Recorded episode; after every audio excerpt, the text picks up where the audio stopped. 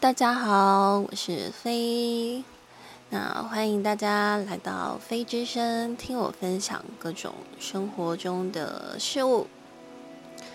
那今天想要跟大家分享的主题是关于心理咨商。不知道大家对于咨商这件事情有什么样的嗯既定想象呢？我个人因为我的妈妈她的专业有很长一段时间，她的工作是跟心理咨商类有相关的，所以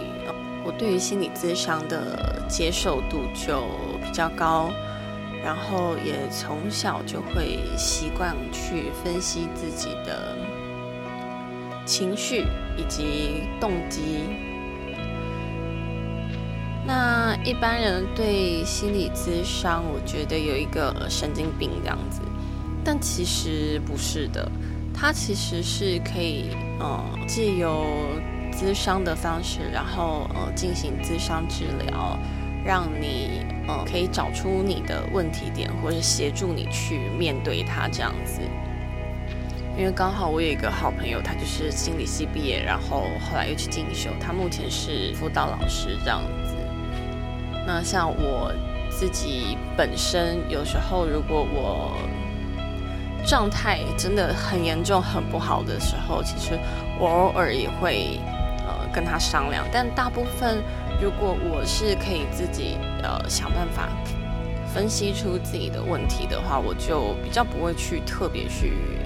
打扰他这个部分，因为怎么说那是人家的专业嘛，虽然是朋友，可是。而且虽然他是老师，可是没有付费，然后我也不是学生，其实我也蛮不好意思的。虽然他好像不是特别的介意这件事，这样。那我想跟大家分享一下，就是什么样的人适合去心理咨商？就是我觉得对于身边的人多关心，有发现问题，怎么样可以建议他去？第一个就是。首先，你要给出这个建议的时候，最好就是，嗯，这个人他可以听得进去你说的话，然后他可以接受你的分析。另一个部分的话，就是呃，所谓的病视感，就是他要有意识到，就是哦，他的这个心情的状态，或者是他的意识。或是他的嗯整个想法，就是他自己有体会到，他也有认，就是他卡住了，但他自己不知道原因，他也不太确定自己到底哪里卡住，后他会进入一种鬼打墙，一直觉得自己好像没有问题的那种状态的时候，但是只有某些特定的事情或突然性的你。不知道原因，他是突然性，前面很正常，突然性的，你不知道他想到什么或看到什么，他变这样的。像这种类型，我其实都蛮建议去心理咨商治疗的。那我可以跟大家分享一个建议，我的朋友去进行心理咨商治疗。我这个朋友是一位女生，那我也认识她有几年了。他是属于那种，他会先强迫自己忍，可是他不会去思考，就是说，哎，我为什么会对这件事情生气？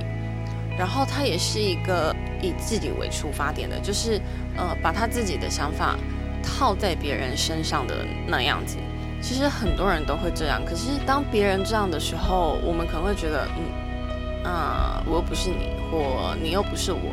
就是啊，那是你啊，可能不说。其实我们不会有非常大的反弹，但是呃，这个女生她会有一些非常大的反弹，因为我妈妈的工作的关系，然后我有朋友是学这个，我自己对这方面也有稍微有一些兴趣，所以偶尔会看一些相关的书籍，所以我就呃想办法用引导跟。套话的方式，呃，让他慢慢的讲出他到底什么地方卡住。那他他有讲到他一些，比如说工作上的，或一些比如说亲戚上的问题。那他也是一个比较不会处理冲突状况的人，所以他每次不管跟同事，或者是说跟他的亲戚之间，他就是那种一有冲突就走极端的那种人。其实通常这种时候，你一有冲突，你如果不先，如果双方面有一个人。愿意稍微的冷静一点找原因，那一有冲突的时候你就走极端的话，其实是很容易把冲突扩大，然后越闹越僵的状态。这时候我就引导他讲讲讲讲到后面的话，他就提了一句，就是小时候差点被爸爸强暴。我听到这个部分，可能你跟同事之间。跟亲戚之间，这个我就觉得那个部分我还可以，可能比如说呃给点意见，或者是告诉他，就说我们可以怎么样去想法，怎么样去思考，怎么样去沟通。可是如果说已经到了他后来讲的，就是呃更小一点，差点被强暴，他是说他有。逃掉这个部分的阴影，我想就非常大的。他也找过，就是一些呃社服单位啊，可是问题是，他没有办法每天，应该是说那个单位没有办法每天去顶。然后要说很讽刺嘛，就是嗯。其实我不太晓得这种长辈的心态到底是出于觉得息事宁人呢，还是觉得家丑不可外扬呢，还是觉得反正也没成功，就假装当没有这件事就好了。因为他的家人们的反应是不相信他说的，觉得不可能，然后就是跟他说一。一句那个什么“起尿气嘎爆的”，就是意思就是你吃里扒外啦。我怕有的人听不懂台语。那这种状况的话，其实对于一个在青春期发育的女生来说的身心影响都是非常强烈的。那却不被自己亲近的家人相信。我后来听到这个，他跟我提的时候，我思考了一小段时间，我没有立刻回复他，因为我心里在想，我觉得这状况我好像不会，然后我也没有办法去处理，因为首先我没有相关的经验。再来就是，我只是些微的涉猎这个范围，可是我并没有，呃，心理学或心理咨商的相关知识，所以后来我就建议他，很认真建议他，就是那如果是这样的话，我就建议他去心理咨商，他去心理咨商，嗯。有没有改变？我觉得有，因为，嗯，他是有大概说跟我大概说一下他自伤回来之后的状况。他是说，嗯，就是把所有的事情都呃有讲出来，然后有按照就是回溯的方式。因为我我也有发现他就是，他虽然没有说。可是每一件曾经对他造成伤害的事情，他全部都记得，而且他都没有去处理掉他那个被伤害的感觉，所以他有时候遇到类似的事件的时候，他的反应就会非常的大。那他是说，呃，他自己觉得有一种轻松感，但是他同时也觉得很累。然后我当初会建议他去咨商的时候呢，是因为他给我一种感觉，就是他会有一种觉得自我批判的状况，就是他会觉得自己很脏，他会觉得自己很恶心，然后他也觉得对方是他的爸爸，可是对他做出这种事，他也觉得非常的脏跟非常的恶心。那这件事情其实并不是他的错，因为呃，一般来说，我们其实不会特别的去对自己的父母设下防线，就是其实我们会觉得父母就是养育我们长大、会保护我们的。其实我们根本不会有一个想象，就是哦，父母有一天会做出这种伤害我们的事，所以这个阴影一直在他的心里面。那我有感觉到他这个状态，我才让他去。那，嗯，他咨商了，目前已经有差不多一个月的时间了。那成效的部分，目前看起来是还不错。嗯，对于情绪的察觉跟觉知也。比较敏感了，也会去思考，就是哎，我为什么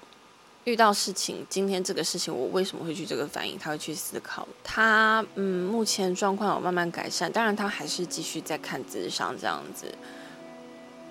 呃，可是实质上对他的帮助上来说，我觉得这个智商治疗的帮助还是很大的。所以呃。我其实会很建议，如果说你身边的人，我们在关心他们的时候，如果你真的觉得这件事情有一点严重，那你不知道该怎么办的时候，或者是说，我讲的你不知道该怎么办，是他有阴影，可是你不知道要怎么样去引导他。把这个阴影放下，或者是面对他的时候，不要自作主张，也不要跟对方说算了，然后也不要跟他说什么啊，反正你现在也大了啊，怎么样的？你就是还是建议他去看专业医师咨询，会比较好一点，因为遇到那些事情的人不是你，遇到这种伤害的人不是你。那你跟他说，呃，反正你现在大了或什么的，或者是你跟他同仇敌忾的一起骂，其实对他的状况都不会有任何的帮助。如果说身边的人真的出现这样子的状况的时候，我真的建议就是去做那个心理智商治疗。那我也可以顺便再跟大家分享一下，这个女生她后来看医生，就是她看完，呃。第四次就是一个月的时间的时候，他看完医生之后，他跟我说：“我觉得 我不知道该怎么反应的一个状况。”他就跟我说：“嗯，因为他咨商时间是一星期一次，所以他又遇到了一些比较糟糕的事情。他咨商的时候，他就会去跟医生说，然后还跟医生说是在什么时间点这样。那医生就问他说：‘哎。’那我们咨商的时间是星期几？那在到你来呃找我之前，你这段时间都是怎么度过的呢？怎么样让自己好一点？那他就跟医生说，就是他会找我聊，然后他说我会分析给他听这样子，然后或者是说我会怎么样跟他说，他就讲了一个大概。跟那位呃心理咨商师说明，结果，唉，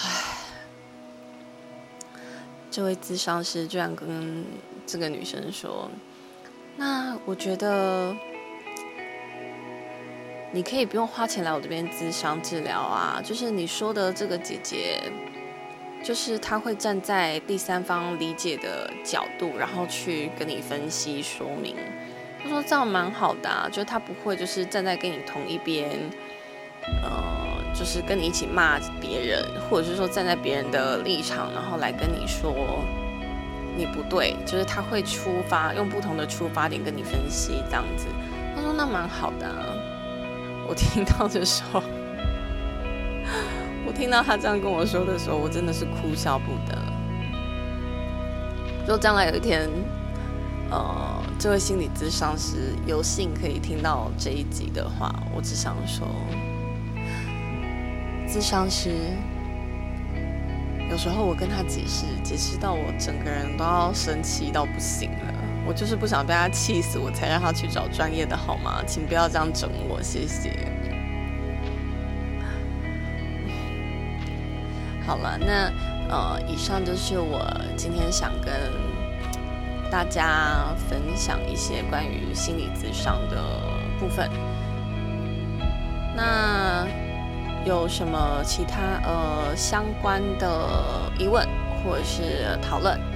都可以去 IG 留言跟我说。那呃，我都会看。如果呃一些太专业的部分的话呢，呃，我还是建议你们去找医师哦。像有一些心理师，他们都呃有自己的粉丝页或者 IG 也很。乐意回答大众的问题，呃，我自己本身的话，呃，我是一直长期都是有在关注那个洪仲清心理师这样子。那如果别人有一些你们自己比较习惯的接触的一些比较有名的心理师啊，你们也可以去问他们这样子。好，那。嗯，我的节目目前呢，先暂定是维持一周一更。那如果以后可能如果有加更的话，那就是会在另外的公告。好，所以嗯，我们今天关于心理咨商的分享主题就到这里结束喽。其他的主题我们。会在后面继续分享，或者是说有一些什么你比较想要听的主题，也可以跟我说这样子。那今天就先这样，我们下次再见喽，拜拜。